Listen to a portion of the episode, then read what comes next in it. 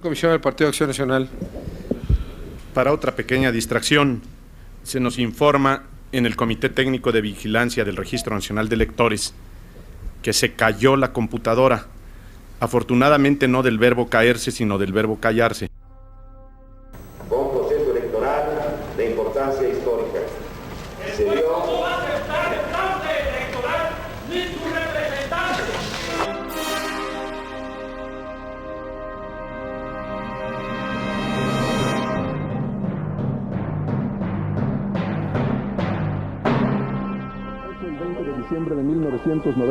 1994, los mexicanos sufrimos el trauma de una catástrofe económica inesperada y repentina.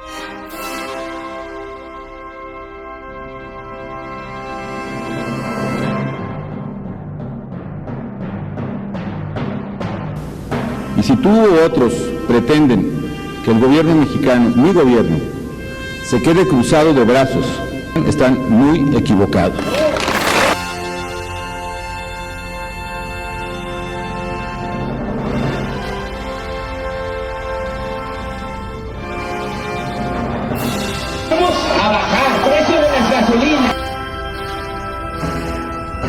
¿No, va- no van a tumbar un árbol? Ni un solo árbol, pero no-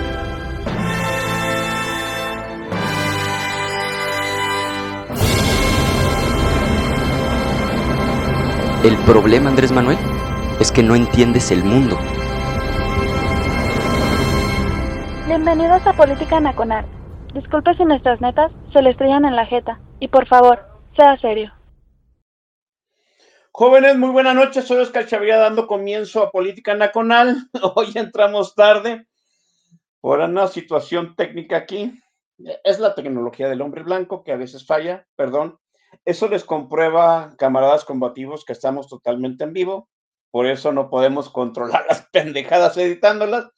Pero ya habrá algún momento en que el buen Chava Pérez Fauno las edite y no, aquí no pasó nada. Yo siempre, yo tengo un dicho de que si no dejó secuelas, no pasó. ¿sí? Bienvenidos a todos. Gracias a la fanaticada Panasi, Panasi, ¿qué chingados es eso? A la, fanaticada, la que está ahí en el tag de la estación. Hoy viene mucha gente, ¿eh? Muchos nuevos, sí. Este, no, no, no, pues el, el invitadazo tiene groupies, por supuesto, no, ustedes no saben. Miren, lo voy a decir, lo voy a decir al aire, ¿sí? Nadie de los que viene a Política Nacional tiene esa interactuación cuando viene el programa. ¿sí? Sale el, el- sale el, este, el mensaje de que va a ser el programa y ¡pum! ¿No? Se hace viral el asunto. Ni Macario Esquetín no lo logra, así como les estoy diciendo. Qué bueno que está de nuevo y sin más preámbulo, porque entramos tarde, déjeme presentarle. Él es el rey de los chacas, el profeta de los humildes, él es Saulo de Tarso. Mi estimado profeta, buenas noches. Buenas noches, Oscar. ¿Cómo estás? ¿Cómo están todos? Un gusto, un gusto estar aquí con ustedes otra vez. Eh, traigo todo el flow acá de embajador japonés. Quiero agradecerles Oh, sí. por la oportunidad de, de- de- de escucharme, de escucharme hablar puras pendejadas. Arigato, arigato, arigato a todos. Mi- Mire, por, por si usted no tiene la referencia de Saulo de Tarso, el, el embajador japonés en México, pues le tocó monito y salió a la calle a darle a la gente, a, a los, este, a la gente que hace el aseo público del Paseo de la Reforma, darle su torta de tamal. Bien por el embajador de Japón. Pero luego, eh, luego la gente de Relaciones Exteriores de Japón dice que van a hacer todo lo posible por regresar a Taylor Swift para que llegue a tiempo al, al, al supertazón. Ay, cabrón. Por una parte sí y por otra parte no mamen. Pinche frivolidad para que pues toda la embajada de Japón diga que sí les van a regresar al, al Taylor Swift para el supertazón. Ay, bueno, unas por otras. Saulo, bienvenido. Este es tu espacio, te agradezco. Ya, ya estamos viendo que está llegando tus groupies. ¿Quién fuera a creer que tu humilde cuenta tuviera tanta fanaticada? Pero qué bueno que estás con nosotros. Y vayamos entrando en materia, maestros. Es todo tuya la pantalla porque este es tu programa. Muchísimas gracias, Oscar. Vamos a, empezar. Eh, el programa de hoy, más que, más que una charla, lo tengo estructurado como un diplomado de esos de, una tarde, y es un diplomado eh, en pendejos. Un diplomado en pendejos. La, gente más peligrosa de este planeta, debo decir. Sí, sí, sí, son, son los más, más, más peligrosos y precisamente eso es lo que vamos a, ver hoy. Em, vamos a ir un poquito rápido, traigo, traigo bastante contenido. Em, y vamos a presentar primero el argumento, ¿no? El mundo se desmorona. No se desmorona el mundo físicamente, se está desmoronando esa creencia o ese cuento colectivo que muchos de nosotros con el que crecimos, ¿no? Eh, con las promesas que, que, nos hacía la sociedad en su conjunto, que no se han estado cumpliendo y que se empiezan a deshacer, ¿no? Se empiezan a deshacer. Entonces, lo primero que hay que decir es, vamos a hablar de conceptos básicos eh, que nos van a servir en el camino de esta, esta bonita travesía este, que vamos a ver en el mundo, el mundo mágico, cómico, mágico, musical de los pendejos. Muy bien. Entonces. Eh, debo decir, o sea, se está destruyendo esa narrativa global que se construyó, ¿qué te parece? En los años 70, 80, más o menos. Pues sí, o sea, y también es otro tema. Los, las narrativas o los cuentos colectivos se van, este, van evolucionando y van cambiando. El problema es que ahora están cambiando muy rápido, muy rápido, y entonces no nos permite adaptarnos. ¿sí? El, el, mundo avanza muy rápido y no nos deja este, avanzar, ¿no?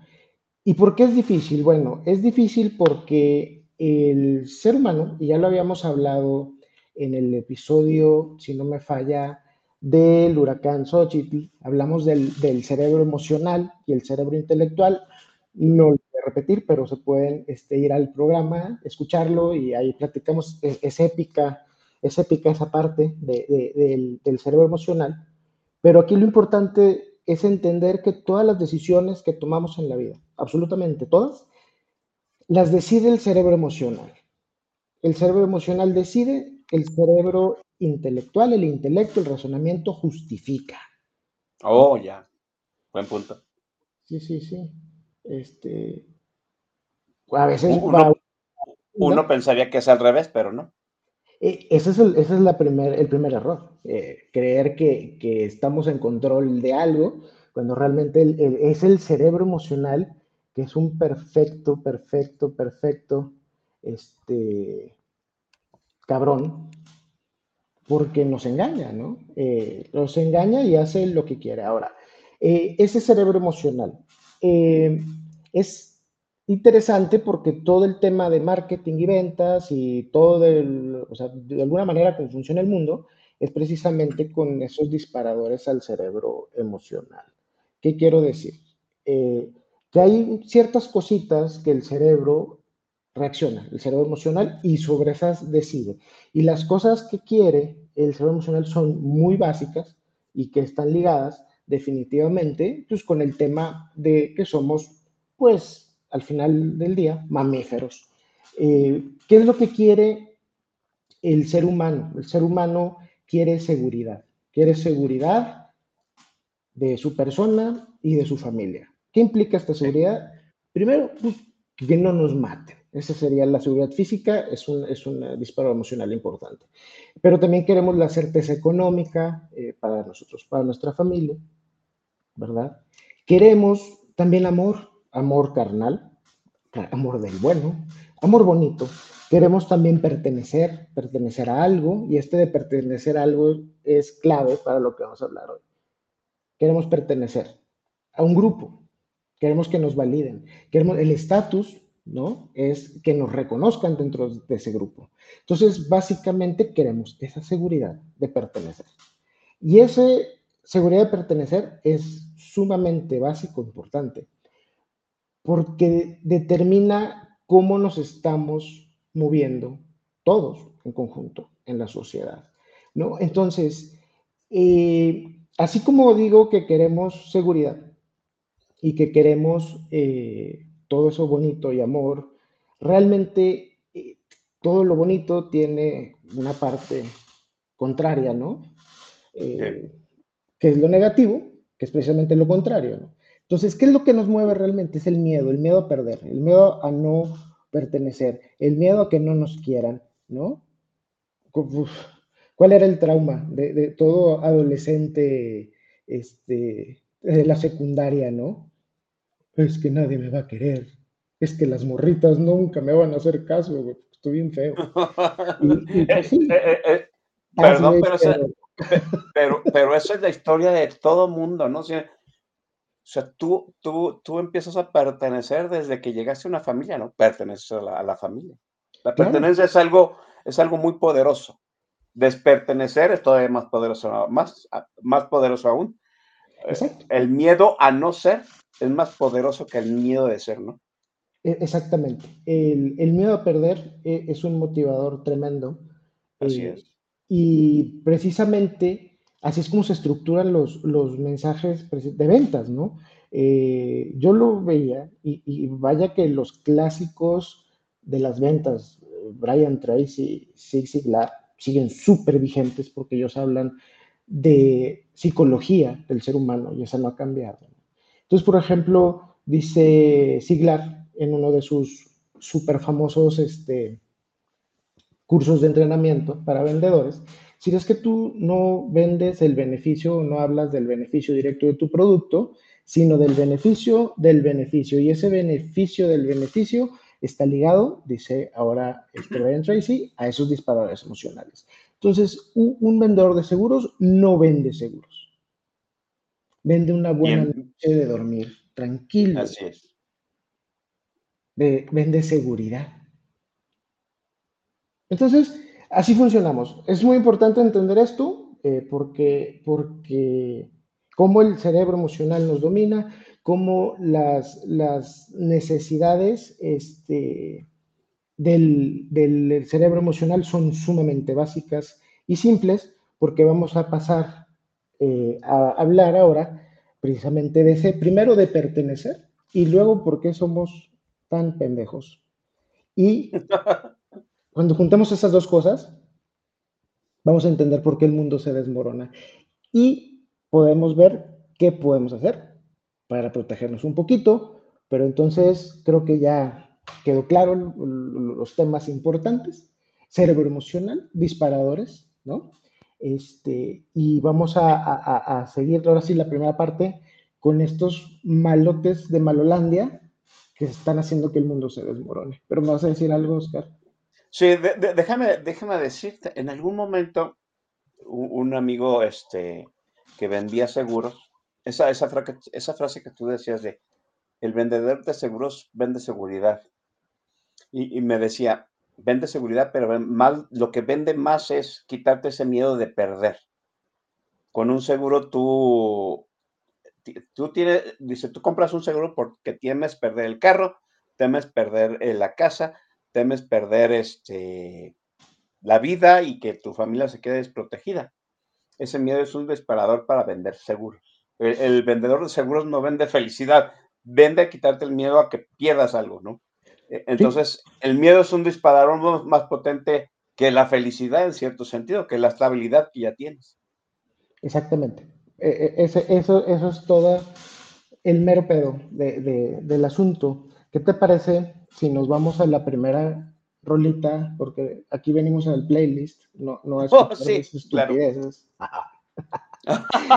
bueno, no, eh, eh, eh, en tu caso diría que es parte, es parte de todo el show, ¿no? Y, déjame, decirte, déjame decirte que pues, aquí hay gente ansiosa de saber qué vas a poner el día de hoy porque ya te toman como un referente anti-Don Vix. Vamos a ver si es cierto que, vas, que vas a seguir siendo ese referente. O que me perdone mi don. Él sabe que lo estimo demasiado. Pero, nada, plans, no mames. nadie, es perfecto, ¿no? No, no, algún defecto tenía que tener, ¿verdad? Bueno, mira, aquí la semana pasada vino Cyber Darwin, me dejó fascinado con toda esta situación de estadística que hace, pero pues puso, puso Grupo Brindis. por piedad. Yo dije, bueno, pues nadie es perfecto, todo el mundo tiene su parte donde le sale el código postal. Bueno, pues que, que, te salga también el código postal a ti. A mí también. Eh, muy bien. Vamos a pues con esta primera canción del playlist tan esperado. Este es de el último álbum de Placebo. La canción se llama Forever Chemicals. Le estamos haciendo honor a los químicos del cerebro. Le estamos haciendo honor a nuestro queridísimo anfitrión, que también es químico. Y el playlist de hoy pues va ligado con lo que vamos a ir platicando, o sea, es un playlist temático, entonces bueno, esta canción se me hace que está perfecta. Eh, si escuchan el mensaje, está con madre, porque cuando no sabemos nada, todo está muy bien. ¿eh? Vamos.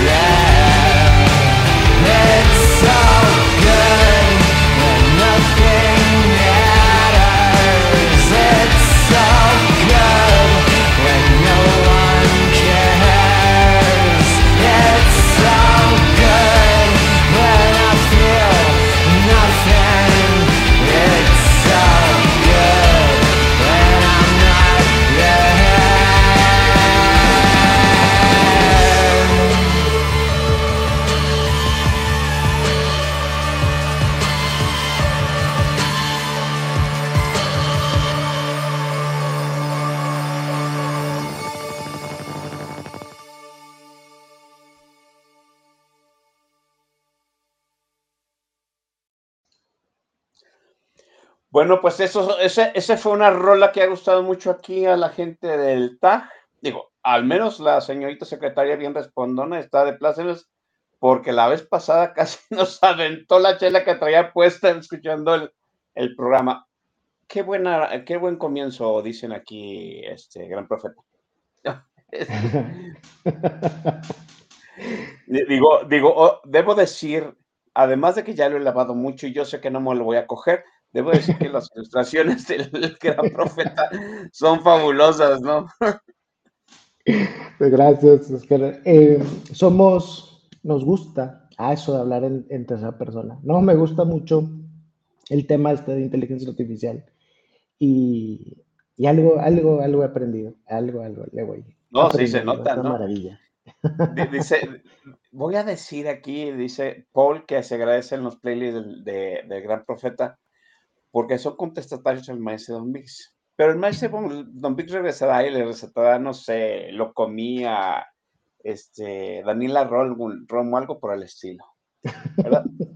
De, déjame, déjame quitar a los muchachos del chat, este, para que este, puedan gozar más a la gente que está escuchando nada más en podcast, debo decir que aquí el gran profeta está poniendo varias ilustraciones, obviamente, y yo los conmino a que si tienen, conmino a que si tienen dudas de qué está poniendo el profeta, pues se suscriban al canal de YouTube, ¿verdad? Muy bien, profeta, la pantalla es tuya. Listo, bueno, seguimos. Eh, yo les decía que, que hay actores, ¿no?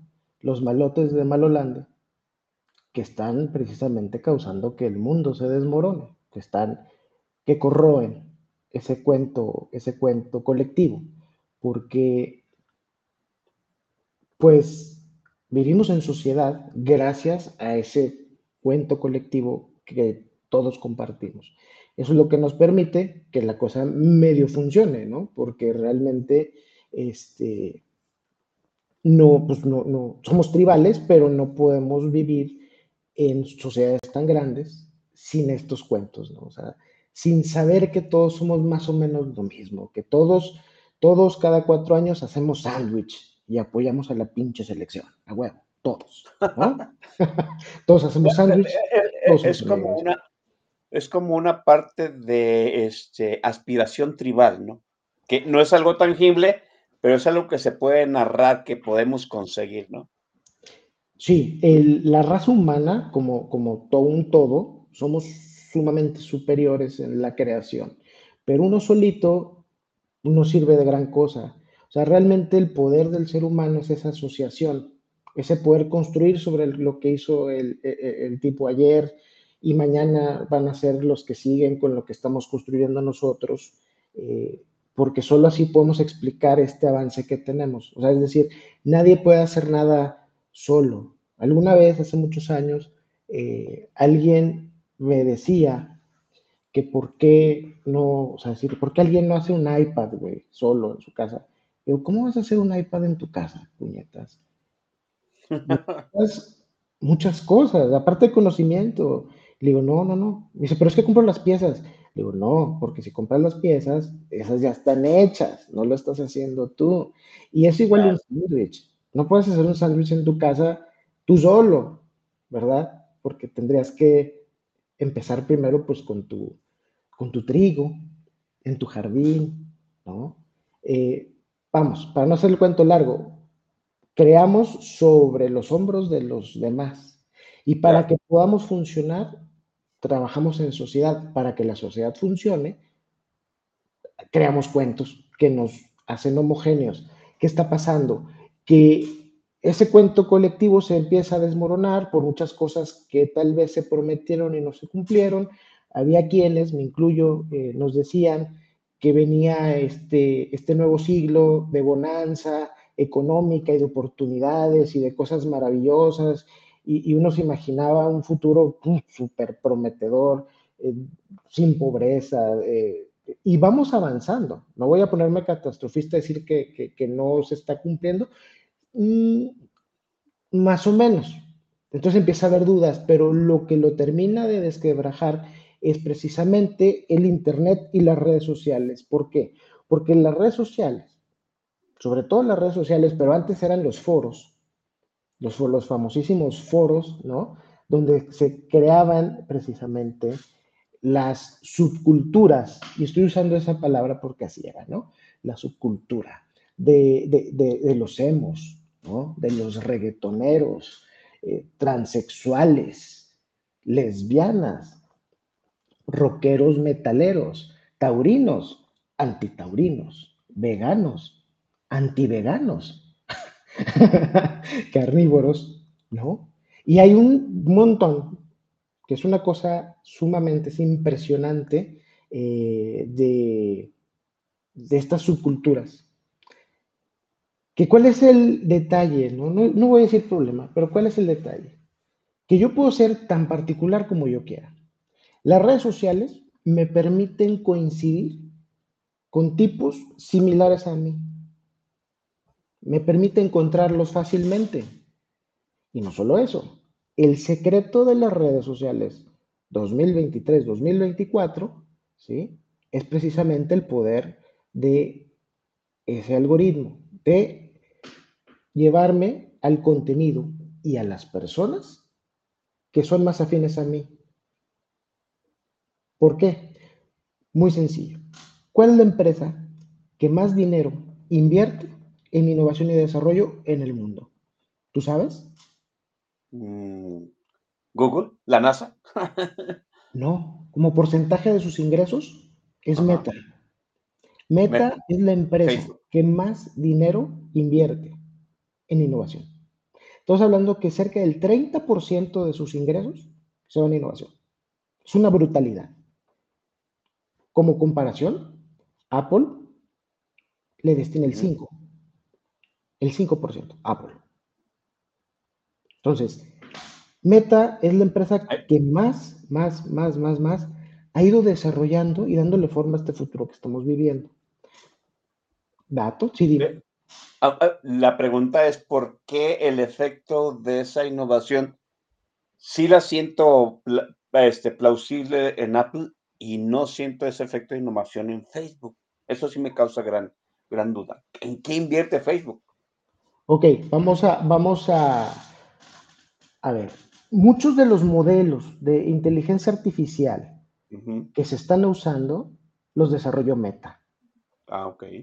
¿Sí? Modelos de lenguaje natural que compiten no al nivel del de, chat GPT, que es llama de Meta, es bastante funcional en inglés. Al menos en inglés es bastante funcional. Solo que es de código abierto, funciona.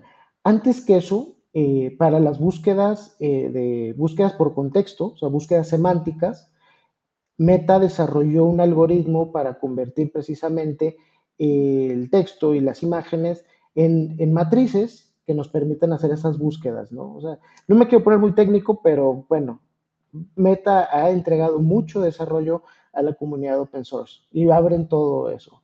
Ahora, si tú me preguntas, ¿dónde está la tecnología de Meta? ¿Dónde está ese dinero? Muy sencillo, muy, muy sencillo. Ahorita creo yo que estamos empezando una época bastante particular con el tema de la inteligencia artificial y el aprendizaje de máquinas. Bueno, ¿quién es el dueño del algoritmo más grande y más poderoso del mundo de aprendizaje de máquinas? Facebook. El algoritmo de sugerencias de contenido cuando tú estás navegando en Facebook o en Instagram es el algoritmo más grande, más poderoso en la historia de la humanidad. Ya. Así. No sé. yo, no, yo no tengo Facebook, pero vaya que lo noto en Instagram, sin lugar a dudas. Instagram me conoce, no mejor que mi mamá, muy probablemente. Exactamente, ok. Así como conoce tus gustos, también tiene la, el poder de, llevarte precisamente con esas personas que son afines.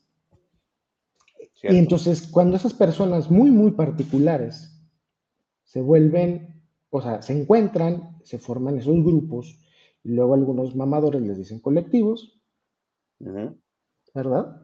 Y entonces ahora ya tienes este, pues una recua de, señoras con paliacate verde quemando chingadera y media, ¿no? Casual.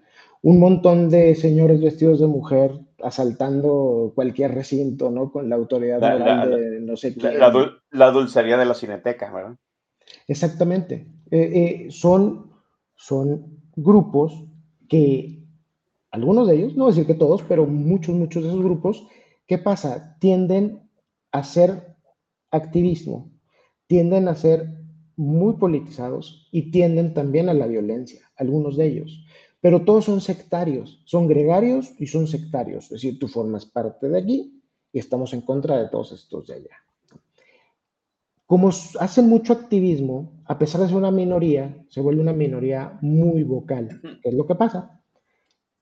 Que empiezan como minoría a exigir derechos a la sociedad que yo no me voy a meter en el tema si les corresponden o no les corresponden, porque nos podemos pasar toda la noche hablando de eso y no acabamos, pero la realidad es que son vocales, exigen derechos, derechos que son muy particulares de su subcultura, o sea, muy particulares de su nicho, que tienen probablemente cero impacto en todas las demás personas, ¿no? Te pongo un ejemplo, el ejemplo de esta semana, los antitaurinos. A ver, yo iba a subir eh, un tweet y lo estaba preparando, no lo subí por, por preparar el programa, pero yo decía decir, a ver, vamos a hacer un movimiento entre los antitaurinos, ¿no? De adopta un toro de Lidia, un toro de Lidia en tu puta casa, güey. Adóptalo. Porque como vamos a acabar con este tema de, de la fiesta brava, pues va a haber un montón de toros desamparados que necesitan un hogar. Y entonces eh, eh, eh, es, es, el mismo efecto de los animales en los circos con la reforma del Partido Verde. O con los migrantes, si me perdonas. Es cierto, sí, muy cierto. Mete un migrante a tu casa, mete un toro de lidia. Entonces, es muy fácil para, para, la subcultura decir, no, no, es que nosotros somos pro animales y que no se chingan a los toros y que es una cosa muy violenta. Sí, bueno, yo, yo, yo en lo personal no entiendo la fiesta brava. Es una cosa que me parece muy extraña. Es donde la gente se pone gorritos acá como baturros y quieren tomar vino en una bota y quieren fumar puro de una manera muy mamadora y van a ver a un señor de rosa en pantimedias, o sea, lentejuelas. No, no, no, no entiendo. O sea, realmente es algo que en lo personal no lo entiendo que debe tener su valor cultural, lo tiene. Eh, ese es el punto, ¿no? Y que yo no lo entienda, no importa. Lo que yo no entienda o sí entienda realmente, no debería tener un impacto en los demás. Si la gente le gusta, si hay, si hay un mercado, si hay una industria y funciona, la libertad de hacerlo es lo importante. Pero entonces, bueno, este, este grupúsculo ¿no? de animalistas dicen que que pobrecitos de, los, de los animalitos estos, ¿no? y, ya cancelen todo, vamos a quemar cosas, vamos a, pedir que se legisle y que se acabe la industria, pero nosotros no vamos a ser responsables de nada, ¿eh? O sea, nosotros nomás tenemos la autoridad moral, decir, vamos a destruir, pero luego ya nos volteamos a otro lado y nos ponemos a ver, a ver a quién más molestamos. Entonces, esos grupos destruyen y destruyen y destruyen y se va desmoronando ese cuento colectivo que teníamos las personas de bien, las personas que pues queremos vivir normal, ¿no? Es decir, la mayoría de la gente, vamos a decir normal, que sea, no puedo decir normal porque no existe lo normal, pero decir que lo más homogéneo. Las personas más homogéneas queremos nacer, crecer, reproducirnos, ver la Liga MX y dormir y morir. Y tanta. es una vida muy sencilla. Sí, en cierto sentido, sí. O sea, eh, yo, no sé, no, veo de qué manera es importante para la sociedad eh, aprenderme 25 pronombres diferentes o entender qué quieren decir las 80 letras del colectivo LGT, LGTB+, no sé. O sea, no es que les esté faltando el respeto, o sea, es que está bien que existan. Lo que no creo que sea correcto y por lo que se está desmoronando todo, es porque quieren incidir en ese cuento colectivo, es decir, quieren que el cuento de ellos, de esa subcultura, se vuelva el cuento colectivo de todos. Eh, eh, eh, ese, es, ese, es, un punto muy interesante, porque déjame, déjame ver si coincidimos en un, en un punto. Ese, esa narrativa que nos homogenizó a ti, a mí, en, en algún momento de nuestra adolescencia, juventud temprana, hablaba mucho de libertades, ¿recuerdas? O sea, e, en cierto sentido fuimos una generación este, que anhelamos esa libertad que no tuvieron los boomers por cuestiones de, de la Guerra Fría, por cuestiones de la posguerra. Nosotros habíamos, le, habíamos deshecho esa Guerra Fría, hablamos que había más libertad, que las pocas islas de comunismo ya habían desaparecido, pero en esa libertad que habíamos todos, ¿no? Mientras nadie, mientras, mientras en cierto sentido nada se impusiera. Y ahora, paradójicamente, esa libertad va a que las narrativas minoritarias quieran cancelar todo lo demás. Eso es algo que, que parece paradójico, ¿no? Más libertad resulta en cancelación. En algún momento yo lo dije, ¿no? O sea, los, los, los centennials van a acabar con las libertades que tenemos a partir de sentirse ellos totalmente libres y cancelar al resto que no crea en esas libertades. ¿Cómo es? Sí, eh, eh, estoy de acuerdo. O sea, e, ese es el punto. O sea, el punto es que, que se están, o sea, buscan acotar precisamente la libertad.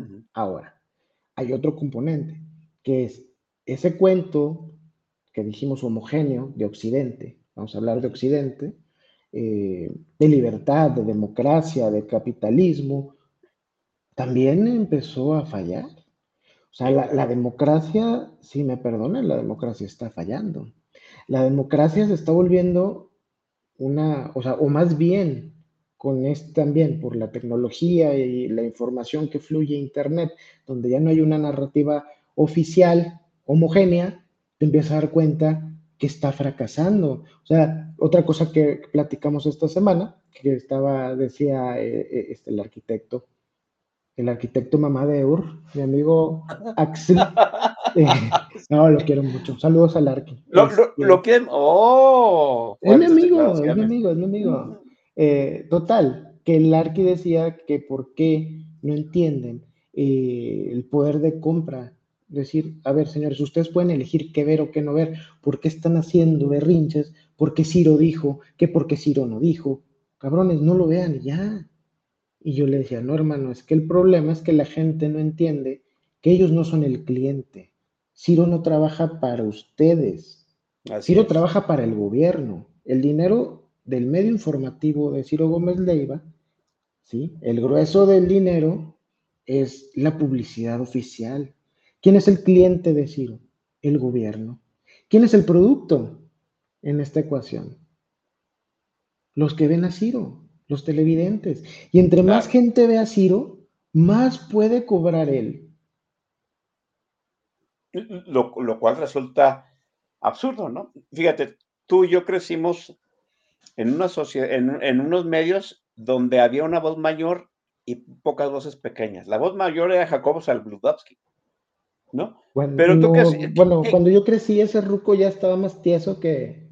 Ah, bueno, cuando, yo nací así era, ¿no? Jacobo Saldodapti. Pero ¿qué hacíamos con Jacobo? Pues, usted apagaba el televisor a la hora que empezaba Jacobo y se acababa el problema, ¿no? En cierto sentido.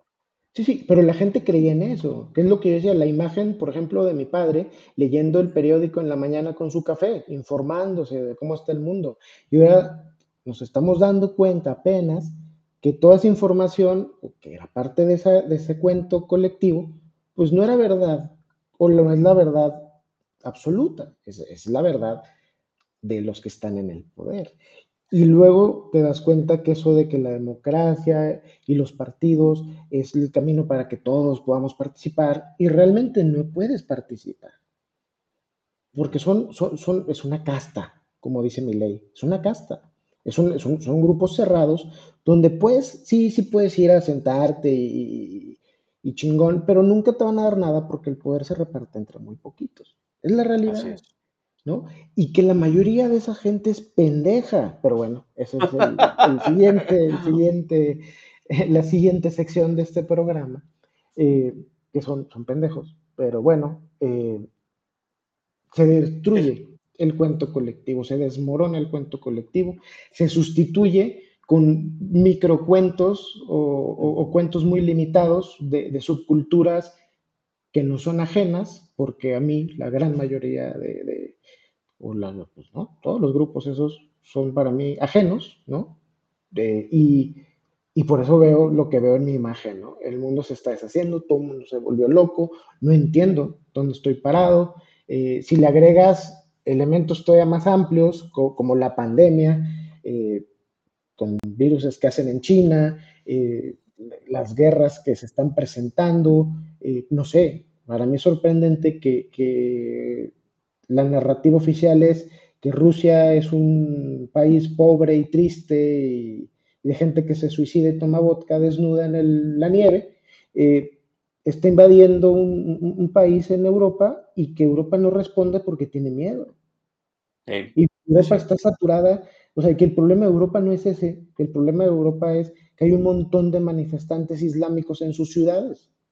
Es, es, es, es, es el enemigo adentro, ¿no?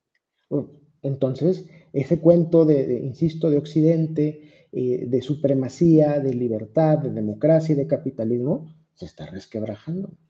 No son, son, son, son, dos, son dos cosas que están minando mucho esa situación, ¿no? Número que la narrativa que nos vendieron a ti y a mí no, no, ha, no ha cumplido todo lo que nos prometieron, ese es un gran punto, es cierto. Y dos, pues todos estos microcuentos que empiezan a hacerse virales, aunque no sean tan certeros, en las redes. Fíjate, yo en algún momento, tontamente, por ahí de mis 20, pensé que el Internet iba a darnos una era de ilustración. ¿no? O sea, que toda la información al alcance de, tu, de un clic. Dije, va a haber gente más informada, se van a poder tomar más decisiones. Y pues, oh, sorpresa, en realidad lo que multiplicamos fue eh, esas, esas, esos este, detonadores que, emocionales que tú dices, ¿no? El miedo, la ira, la frustración.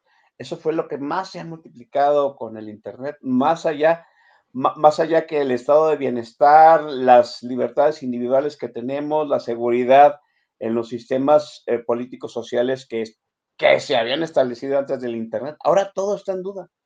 Todo. Sí. Sin, sí. No, tú y yo estamos en duda. ¿Estamos aquí? Sí, espero que sí. Este, no. Exacto. Y, y, y, suena paradójico, pero así es. ¿no? A, ahora, eh, y luego imagínate, se te viene una pandemia, se detiene el mundo, estás en un vilo de si mañana un bicho microscópico se te mete por tus, eh, eh, por, por, tus cavernas, ca, cavernas corporales y te mueres, ¿no? Sí es un detonador muy cabrón. A mí me parece que la pandemia, si estábamos 15 para las 12 del desastre, pues ya estamos a 10 para las 12 en una pandemia, aceleró ese miedo muy cabrón, profeta. Nos terminó de volver locos. Así ¿Qué es. te parece si hacemos una pausa para el refil y ponemos musiquita? para brincar a la, a la siguiente parte, que es el, el, mero, la mera pechuguita del programa. Este, eh, en respuesta a, a, más a lo del Internet, ¿por qué no llegó sí. esa época de ilustración? Se los dije al principio, porque manda el cerebro emocional. Cierto. Nos vuelve más tontos porque así como hay mucha más información, también hay muchas, muchas más cosas para entretener al cerebro emocional. Y el cerebro emocional manda. E, es eso. O sea, yo, yo no encuentro, no encuentro otra, otra lógica. Eh, la rolita que sigue. Ajá. Adelante. Vamos a, vamos a poner, vamos a, vamos a romper aquí esquemas eh, en el programa y vamos a poner un soundtrack de una película de zombies. Para también, estamos, estamos honrando acá a nuestro anfitrión. O, primero fueron los químicos y ahora es el cine. ¿Le damos? Venga, pues.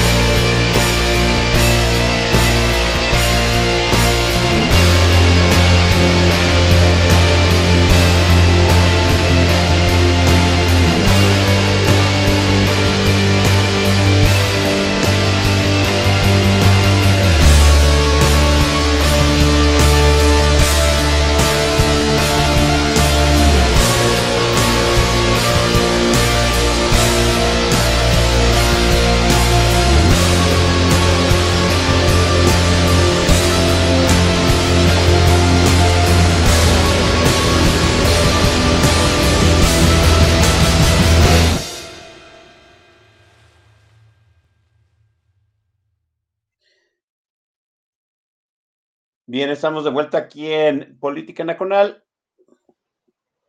Ok, a ver. Este, esta rolita están diciendo que es de John Wick. No, hay una referencia anterior. En John Wick, por supuesto, sale la rolita, porque la rolita se volvió en como un, un hito musical en estos, este, en estas distopías en el cine. La rolita es de John Murphy, que salió originalmente en el score de 20 Weeks Later que es una fabulosísima este, película de, zombies, ¿no? Es una secuela, porque la original era 20 Days Later de Danny Boyle. Este, ah, ah, dice, de entrada, tú, tú te, profeta, tú te pusiste de pechito. Este, la toso pide sus besos, sus besitos tronados. No, no, no. Él los pidió a priori lo sigue exigiendo a posteriori, pero es pedo de él. Completamente es pedo de él. Mire, déjeme, déjeme decir de la charla que hemos tenido aquí este, en el chat de YouTube. Eh, el profeta ha dado la referencia de un libro que yo creo que todo el mundo interesado en estas cuestiones filosóficas, humanas, sociales y este, tribales debería de leer, este, profeta, por favor, la referencia. Ah, Sapiens. Les preguntaba el señor Shah que por qué todo ahora es narrativa. Yo le digo que esto de la palabreja narrativa la puso de moda Noah Harari en su libro de Sapiens. Él, él es el que propone, digo, no digo que él sea el primero, pero propone en el libro esos cuentos o narrativas colectivas como necesarias para poder vivir en una sociedad amplia. sí, yo se lo recomiendo. Muy recomendable. Es Sapiens de Yuval Noah Harari. Y yo le voy a recomendar otros, otros dos libros de un autor un poquito más anterior que, pues, debo decirlo, yo me aferro a eso, ¿no? Uno es el, es el mismo autor, pero son dos libros diferentes. Uno es El cerebro de Broca, de Carl Sagan, que habla precisamente acerca de esto que está comentando este, en un principio el buen gran profeta, ¿por qué los Homo sapiens fuimos la raza homínida predominante? Precisamente por colectivizarnos, ¿sí? por crear estas mini sociedades donde el trabajo se repartía y empezamos a crear, a fabricar, a construir. Eh, por eso, por esa parte de, esa parte de, ay, podemos ser autosuficientes, me chirria tanto, ¿no? No, no podemos ser autosuficientes. Está demostrado evolutivamente que no podemos ser pues, autosuficientes, pero pues hay gente que sigue creyendo esas cosas.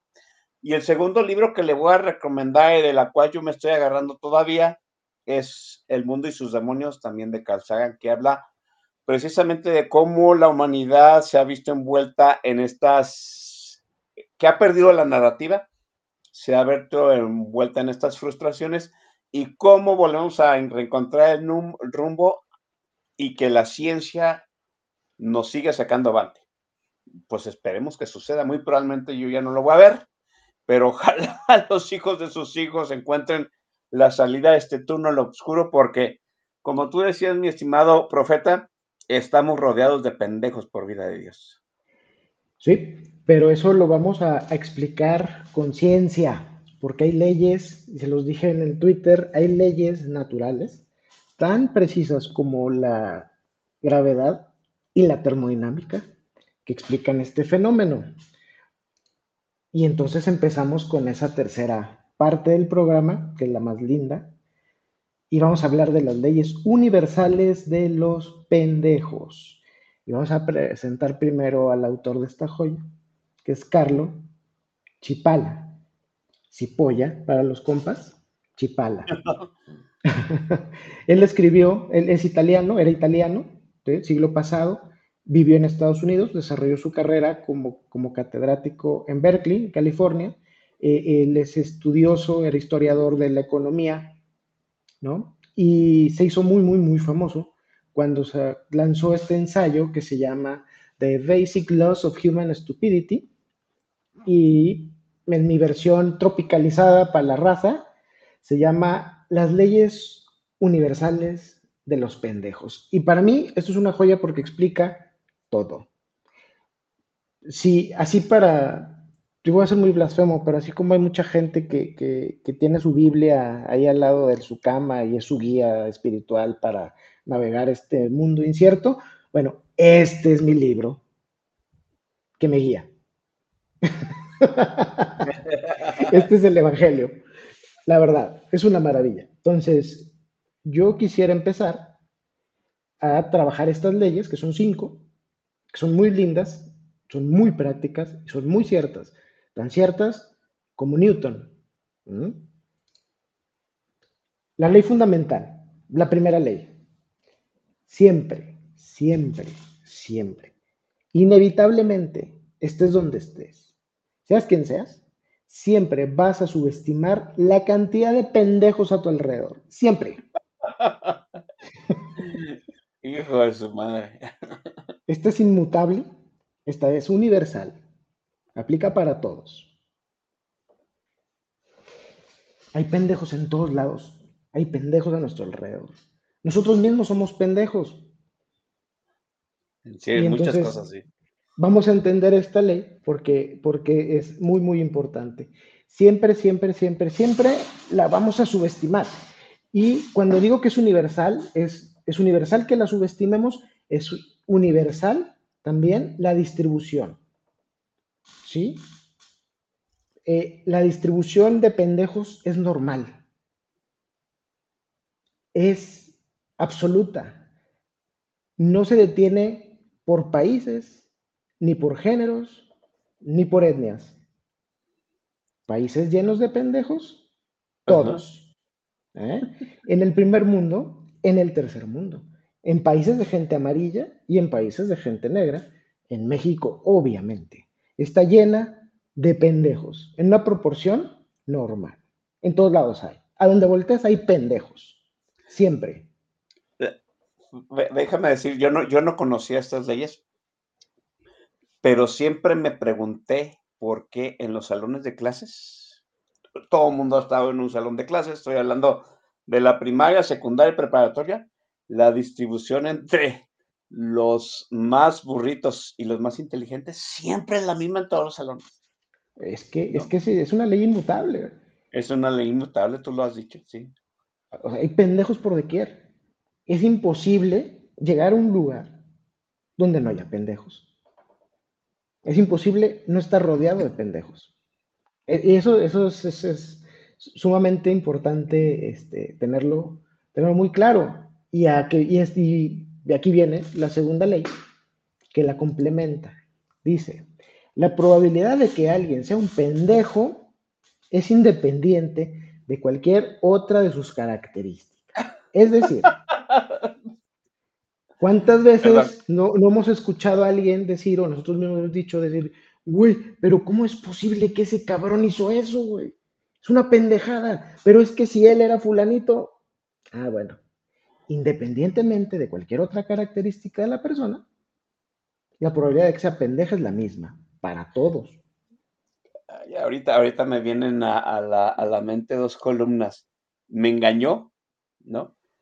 De, mi, de mi estimada Denise Dresser y Exacto. Este, Claudia Sheinbaum va a ser diferente de mi estimado Jorge Volpi, ¿no? Sí, sí, eh, a pesar de ser, entre comillas, intelectuales, a pesar de ser, entre comillas, famosos, eso no les quita la probabilidad de ser pendejos. De hecho, son pendejos. Pendejos este, que lo gritan a los cuatro vientos, ¿no? Además, se regocijan en ello se regocijan de sus, sí, sí, de ser pendejos. Em, entonces, la probabilidad, te digo, también es inmutable, independientemente de quién seas. Ya lo dije, no importa si eres japonés, no importa si eres mexicano, no importa si eres hombre, mujer o lo que sea que seas, la probabilidad es igual, porque estamos distribuidos, insisto, parejo. E-, es casi una advertencia, ¿verdad? Es, como, lo voy, a, lo voy a interpretar así. Si usted piensa que ciertas características lo eximen como pendejo, está usted totalmente equivocado. También es un pendejo, perdón. Exacto, exacto. Entonces, la tercera ley también conocida como la ley de oro, es ahora sí que es un pendejo. Estamos diciendo que hay pendejos en todos lados, estamos diciendo que la probabilidad de ser pendejo es la misma para todos. O sea que hay pendejos, pendejos everywhere. La ley de oro, ¿qué es un pendejo? Un pendejo es aquel que causa daño a los demás sin ganar beneficio a sí mismo o y causándose daño. ¿Me explico? Eso es un pendejo. Te causa daño y se chinga él. No ganó nada por dañarte. Por eso son peligrosos. Porque son muchos y porque causan daño. Son, son, son saboteadores este, este, grupales. Y en el sabotaje también van ahí. Son, son, son, son destructores, obviamente. Entonces, eh, nuestro amigo, ¿sí? Chipala hace un, plano cartesiano porque dijimos que esto era una, ley, dijimos que esto era ciencia, entonces tenemos que tener de alguna manera numeritos, ¿no? Numeritos chingones. Y entonces hace este plano cartesiano muy chingón, donde pone en el eje X el beneficio propio y en el eje Y el beneficio a los demás. Y con este plano crea cuatro categorías, ¿no? Eh, entonces, eh, él dice, estamos hablando en la definición de la ley de oro, eh, que el pendejo le hace daño a los demás y se, se, hace daño a sí mismo. Bueno, eso está claro, pero ahora quiero hablar de los otros tres. Y voy a empezar con el cuarto cuadrante. ¿Sí? Y dice, beneficio a los demás, pero se hace daño a sí mismo. ok. Esas personas las bautizamos como las inocentes, ingenuos, ¿no? Es la clásica persona, bueno, esta mujer hermosa es Candy, es la novia de Alan. ¿La novia de qué? De Alan, en Two and a Half Men. Oh, ya, ya, ya, cierto, sí, sí. Sí, sí, sí, es Candy. Candy era una persona que era puro amor, todo era feliz. ella daba todo para los demás. Digo, además de estar buenísima, pero él no pensaba en ella y se chingaba sola, ¿no? Ayudando a los demás. Le puse, pues porque está bien buena y fue la primera que se me ocurrió. No es el mejor ejemplo, pero eh, realmente hay muchas personas así, ¿no? Son esas almas de la caridad que se desprenden de lo suyo para ayudar, pero se los carga la chingada. Ah, perdón, Tatiana Cloutier. Exacto, no, bueno, no, porque ella no le está haciendo beneficio a nadie. Ah, le está dando, haciendo beneficio a, la causa de la 4T, aunque eso conlleve, no sé. Bueno, tal vez, es, no, es que tiene razón. Vamos a darle el beneficio de la duda a la señora, eh, porque al final, que en la conclusión vamos a, vamos a entender algo por el estilo. Entonces, esta, esta linda mujer, pues, eh, nos representa a los ingenuos, quedando claros, son personas buenas que ayudan a los demás, pero se hacen daño a sí mismos, ¿no? Eh, ahora quisiera yo hablar del cuadrante 1, que son los que hacen bien a los demás y se hacen bien a sí mismos. Y yo puse de ejemplo a este señor que a mí me encanta, Warren Buffett. Ah. ¿Por qué? Porque es una persona que ha sido exitosísima, exitosísima en la vida. Él define, o sea, él es el padre del análisis fundamental en las inversiones, eh, ha hecho una cantidad astronómica de dinero, pero él dejó claro, es un viejito, dijo, yo voy a, a donar el 99% de mi fortuna antes de morir. Y lo ha estado haciendo, ¿no? Y eso lo dijo hace casi 20 años, ¿no? Y durante esos 20 años el señor ha donado 106 mil millones de dólares. 106 mil millones de dólares. Ahí nomás. Y sigue siendo la quinta persona más rica del mundo, ¿eh? O sea, sigue viviendo el chingón. Es un benefactor. Es un benefactor. Entonces, es el ejemplo de una persona proactiva. Y eso es lo que nos dicen en los talleres de liderazgo de media tarde. Sé proactivo, güey. Acuerdos ganar, ganar, negociaciones. Tú ganas, yo gano, todos ganamos y somos felices.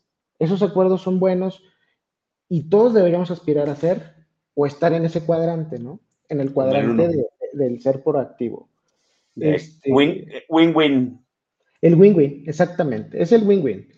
Luego tenemos a esas personas que buscan el beneficio propio pasando por encima de los demás, chingándose la gente, ¿no? Todos los políticos. ¡Ay! ¡Que chinga su madre Manuel Barlet! claro que sí. Ahí está. Es el claro ejemplo del malvado.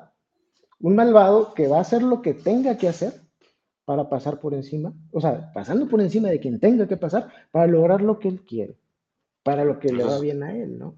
Esos son los peores por vida de Dios. No, ellos no son los peores. Ah, ¿no son los peores? Uh, no, claro que no. A ver, ahora sí estoy aprendiendo, chingado. No, no, no. No, no, claro que, claro, claro que no son los peores. Los peores son los pendejos. Ok. ¿Por qué? ¿Por qué? Porque los pendejos no saben que son pendejos. Porque los pendejos son impredecibles. Porque los pendejos se hacen daño a sí mismos y te hacen daño a ti. Un malvado un malvado tiene su función. De hecho, la diferencia en el, del primer mundo a nosotros es que ellos eligen a los malvados para que los gobiernen. ¿Por qué? Porque como sabemos que son malvados y que van a buscar su beneficio propio, los podemos acotar. Pero un pendejo. Un pendejo es una bomba, es una bomba de tiempo y nunca sabes cuándo la va a cagar. Que el de la que la va a cagar, la va a cagar. ¿Cuándo la va a cagar? No sabemos, pero generalmente la cagan en grande, ¿no? Entonces. E, e, eso es lo peor. No sabes cuándo, no sabes cómo y no sabes la magnitud del desmadre que va a armar. Sí, sí, sí. Entonces. Mira, ahorita. a ver, regrésame a, ese, a esa grafiquita Perdón, este gran profeta. A ver, ahí voy. Listo. Ahí va. Fíjese. Aquí en, el grupo de política que, te, que, nos juntamos aquí, ahí estaba la, ahí está la señorita secretaria bien respondona, el Gabo Navarro, y Arturo Herrera y varios más. Tuvimos un día un debate de quién era peor dentro de la Suprema Corte. Si el ministro Pasguato o Lenia Batres.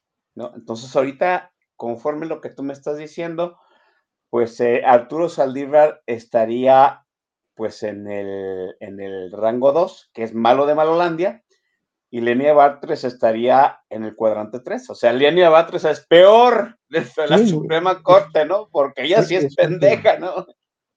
Sí, sí, sí, y eso y es, es, gente peligrosa, te digo. Es peligrosa, sí. Y eso nos lleva a la cuarta ley. Las personas subestiman el peligro de los pendejos. O sea, no solo subestimamos el volumen de pendejos a nuestro alrededor, sino también el peligro que es juntarse con pendejos.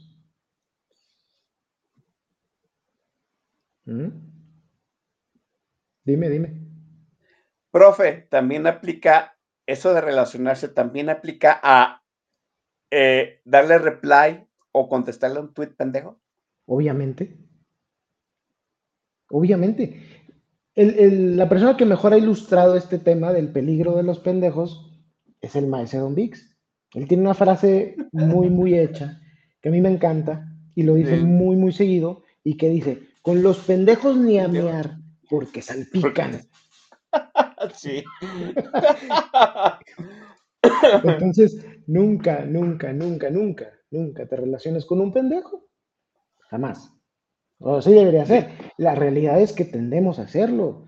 ¿sí? ¿Y por qué el mundo se va siempre a la mierda? Bueno, porque, porque la gente se casa con un pendejo o tiene hijos pendejos y pues ya no, ya no los puede uno regalar, ¿verdad? Pero tiene amigos pendejos que hacen negocios pendejos, ¿no? O simplemente hay pendejos random en el mundo día a día y salir a la calle conlleva un riesgo. Un riesgo, sí, claro. Nunca sabes cuándo te vas a topar un loco. Gente pendeja, peligrosa. Entonces, la quinta ley y el corolario es, el pendejo es la persona más peligrosa en el mundo. Y hay un chingo. lo, voy a, lo voy a decir algo con una referencia cinematográfica que muy poca gente va a entender, pero el que lo entienda que se ría. No todos tocamos el monolito, punto. Ah, yo no me la supe. Ah. ah, bueno, después se la explico. Sí.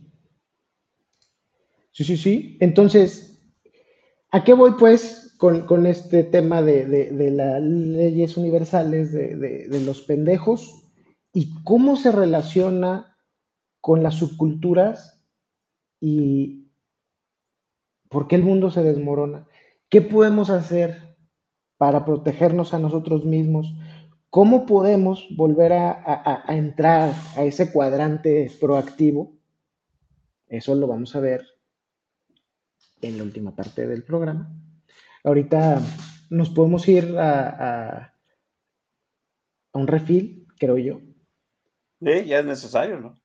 Yo creo que ya, ya, ya es hora. Digo, para que, para que todo el mundo procese en qué cuadrante está.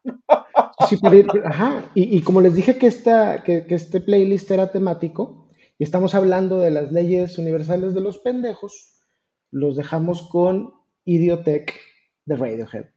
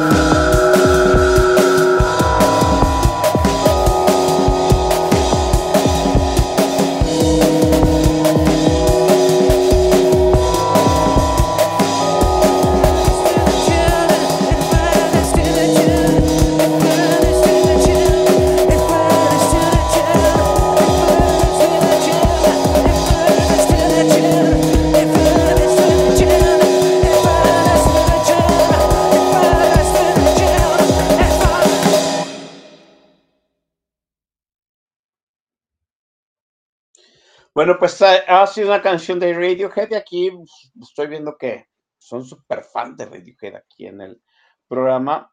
Creo que luego sí les, por eso les cagan, les calan las rolas del maestro Don Vix. Ustedes están metaleros y, el maestro Don Vix tan chochentero, ¿no? Vamos le dando eh, a, a, estos muchachos las conclusiones, mi estimado este gran profeta. Perfecto. Ahora sí, vamos a juntar lo que vimos en las primeras partes del programa, ¿no? que es el cerebro emocional y los disparadores que vienen este, embebidos en la circuitería de nuestra cabecita y, que no podemos controlar. El tema de, las subculturas, ¿no? Em, que desmoronan esa, ese, ya no voy a decir narrativa porque no le gusta al chat, le voy a decir cuento colectivo. Eh, se desmorona el cuento colectivo, se invade, ¿no? Se carcome por este montón de microcuentos de estas subculturas, eh, no entendemos bien qué está pasando y aquí viene la magia, ¿no? Al mismo tiempo que no entendemos qué está pasando y tenemos mucho miedo, queremos pertenecer. Nosotros los que no entendemos qué está pasando y no queremos formar parte de una subcultura cutre, queremos pertenecer a algo, pero no encontramos cómo asociarnos, porque no hay quien nos dé esa cohesión, no existe realmente esa cohesión, porque todos los cuentos nos han ido traicionando. Entonces, ¿qué pasa? Y esto, esto es lo más bonito de, todo lo que les he estado platicando, es que la gente de bien, ¿verdad? Eh, la gente de bien que tenía esa creencia en, ese, en esa parte occidental, ¿no? Del pensamiento occidental y de democracia y de todo esto, eh, y que queríamos ser como este señor, ¿no?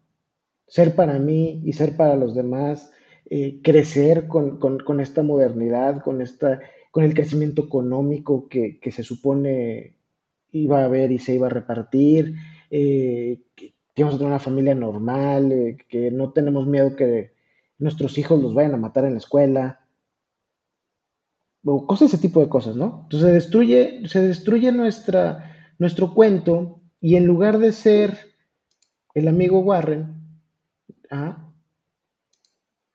nos empecemos a correr hacia el lado de Candy.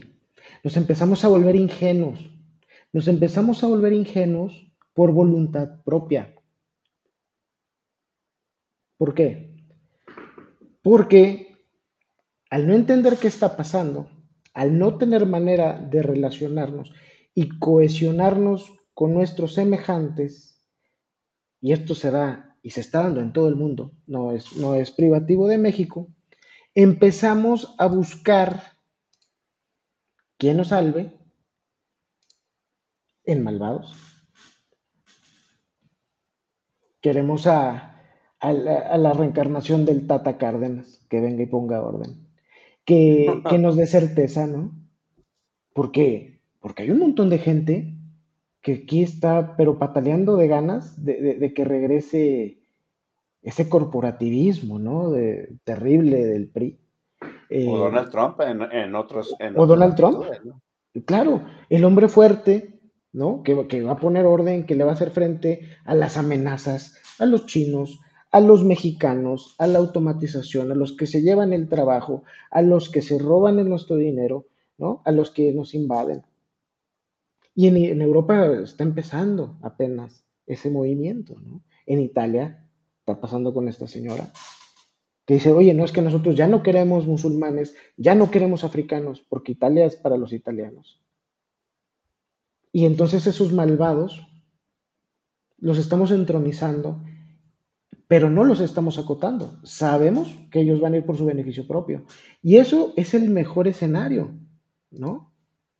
El peor escenario es que en lugar de buscar malvados, elegimos pendejos cuando sabemos que son las personas más peligrosas del mundo, Les damos, literal, el futuro propio y de nuestras familias a pendejos. ¿Por qué somos Candy?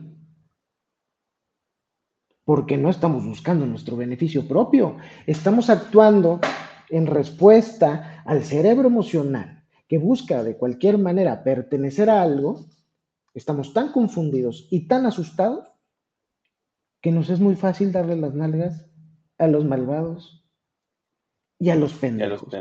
¿Qué tan mal nos va a ir? Depende a quién se las demos. Si se las damos a los malvados, nos va a ir mal, pero no tan mal. Pero si se las seguimos dando a los pendejos, nos va a ir de la chingada. La maquinita ya no va a funcionar.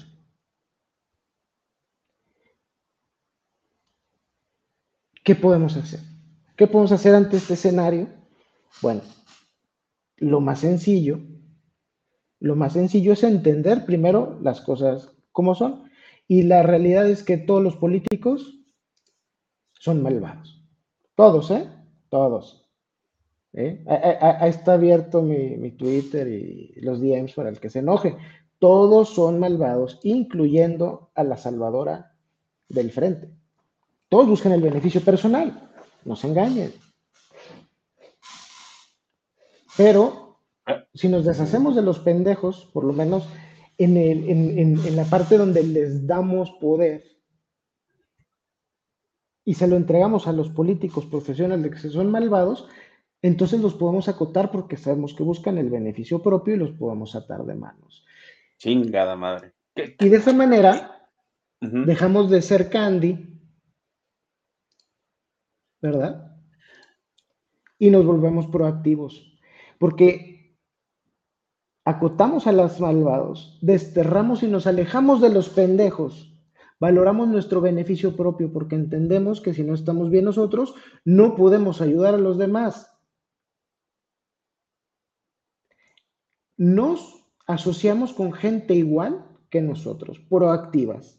Trabajamos en conjunto y construimos en el hombro uno de otro un mejor futuro. No. necesariamente tenemos que cambiar el mundo.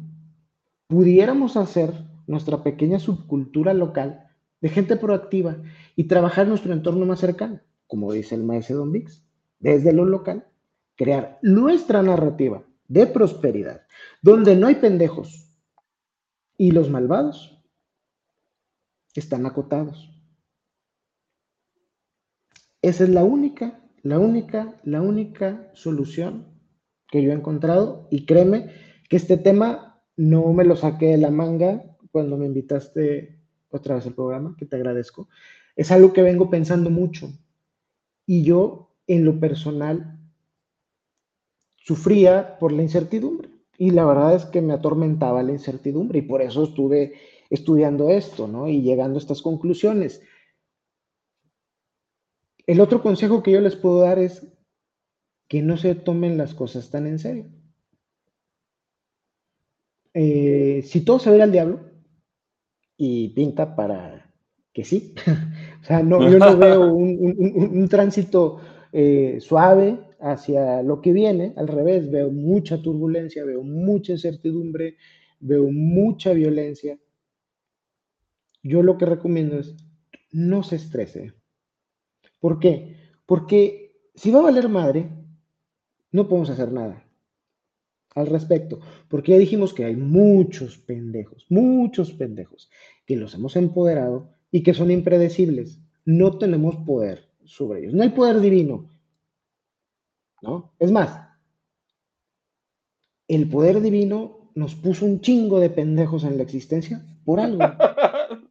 Algo sabe Alá que, que no sabemos nosotros. Y nos puso muchos pendejos. Entonces, no podemos hacer nada en lo macro para, para cambiar la situación. Entonces, la primera, o sea, la recomendación es no, no, no, no se estrese.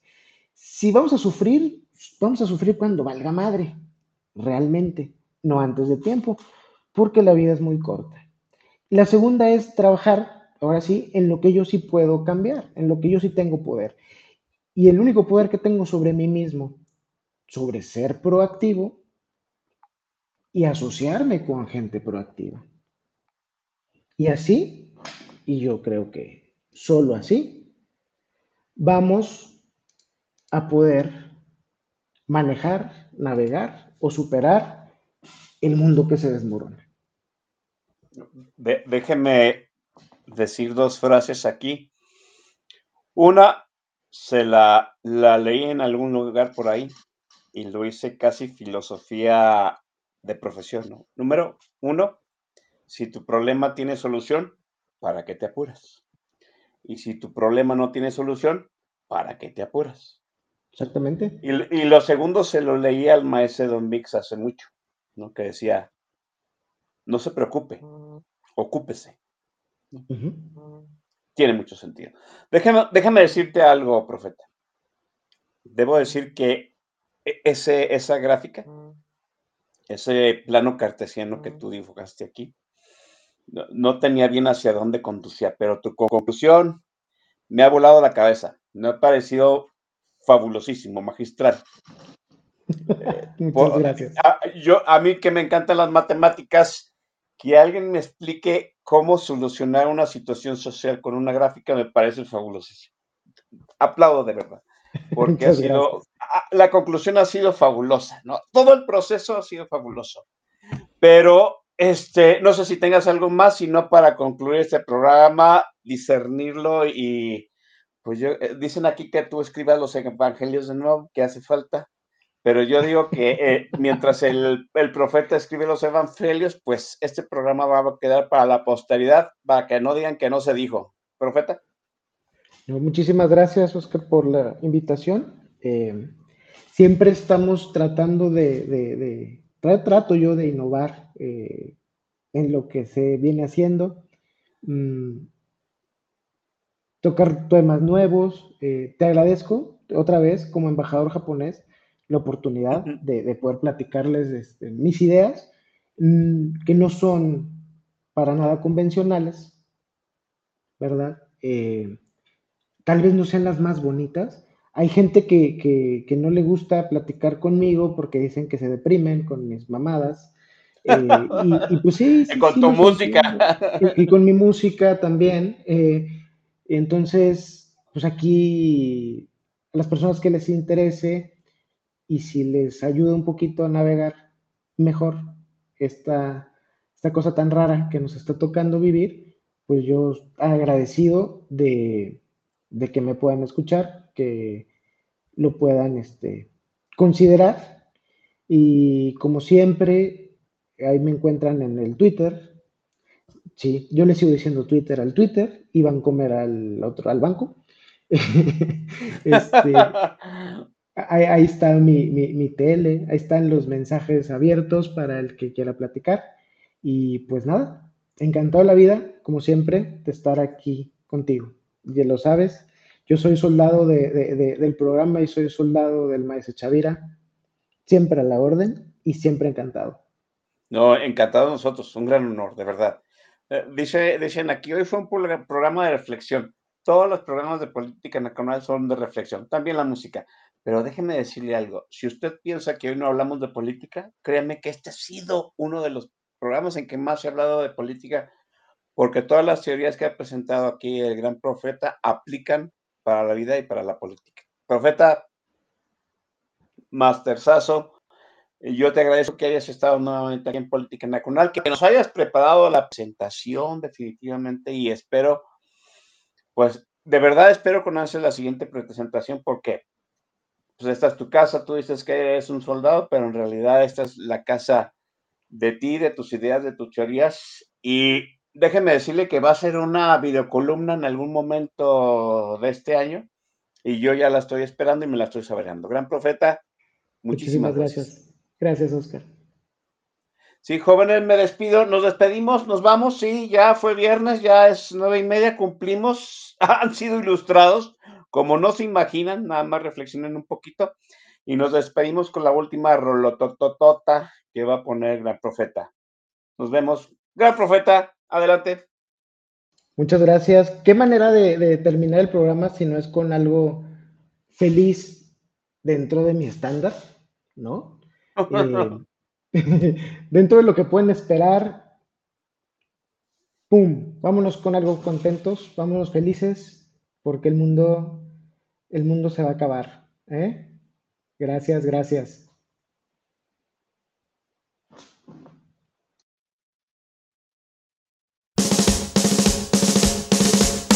That's great. It starts with an earthquake, birds and snakes, an airplane. Lenny Bruce is not a